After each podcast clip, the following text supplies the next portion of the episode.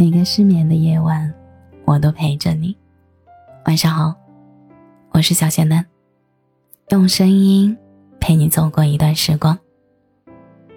那天看到一句话是这样说的：“他说，你不知道今天的云有多美，我想到的第一件事儿就是拍照发给你。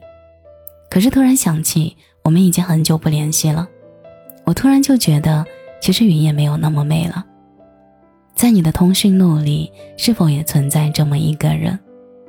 曾经你们无话不说，现在你们无话可说，慢慢分离，渐渐走丢，相爱一场，没了关系。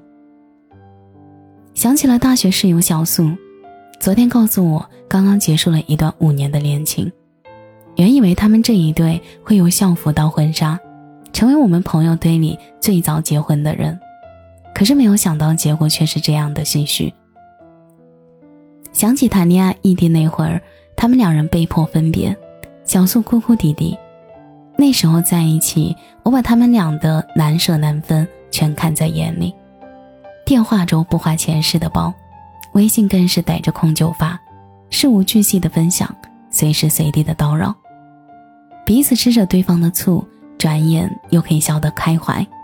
连指责与抱怨都带着情人间的甜蜜，然而也不知道从什么时候开始，这种感觉渐渐变了。两个人各自忙着工作，联系开始变少。你嫌弃我对感情投入没有从前多，我也嫌弃你不再体贴，变得无理取闹。再也没有风花雪月的调侃和浪漫真诚的玩笑，只剩下歇斯底里的怀疑和无穷无尽的争吵。后面，小苏为了挽回这段感情，漂洋过海去了男生所在的城市，房子卖了，工作丢了，凭着一腔孤勇，想要将余生托付。闹到后面，他还是心灰意冷的回来了。小苏没有再找他，他也没有再主动，两个人从此断了联系。那个你一直坚信明天有他的人，最终并没有出现在你的明天里。电影后来的我们中，令我印象最深刻的是方小小的一句话。他说：“如果当年你上了那辆车，我会跟你一辈子。”方小小和沈建清是在北漂的时候认识的，在北京无依无靠的两人也慢慢的走到了一起。当时的他们虽然很穷，住着狭小的地下室，吃着简陋的三餐，但却很爱彼此。可是，这浑浑噩噩的生活，终究抵不过现实的残酷。方小小看着整日颓废的沈建清，渐渐心生失望。方小小决定离开的那天，沈建清隔着地铁的车厢想要挽留，但最终却没有踏上那辆车。再次见面后，倩倩遗憾地问着小方小小：“如果当时你没走，后来的我们会不会不一样？”如果当时你有勇气上了地铁，我会跟你一辈子。其实，当我们每一次做决定的时候，都在等着对方能做出一点点改变，但始终却看不到。所以，即使再不舍，也只能离开了。奇葩说里有一期，詹青云说起自己和前任的故事。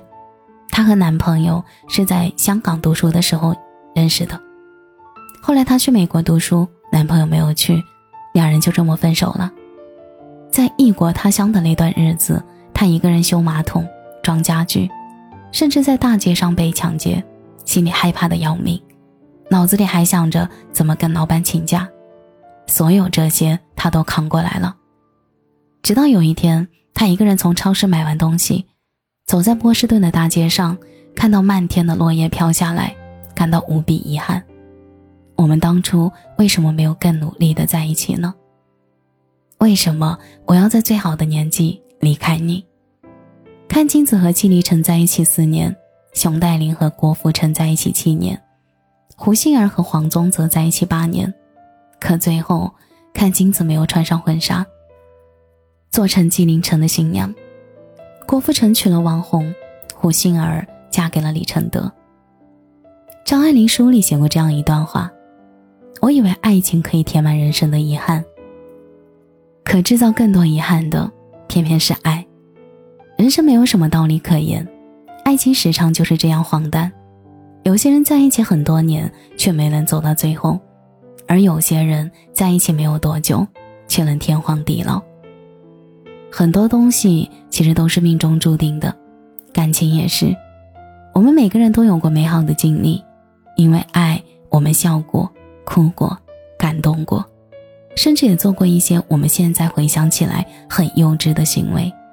这些阅历让我们在世俗中变得坚强，学会开始保护自己。在感情面前，我们不再意气用事，长了不少心眼儿。虽然口中成天喊着“爱情不靠谱”之类的话，心中却时刻的在等待着一个合适的人。正是这样一个人，会让你不自觉的以各种形式去表达自己的爱意。当然，我不愿意你也差一点，遇见刚刚好，足矣。感谢您的收听，这里是仙丹电台，我是小仙丹，每晚十一点。我都在这里等你。节目的最后，祝你晚安，有个好梦。乌云压抑着天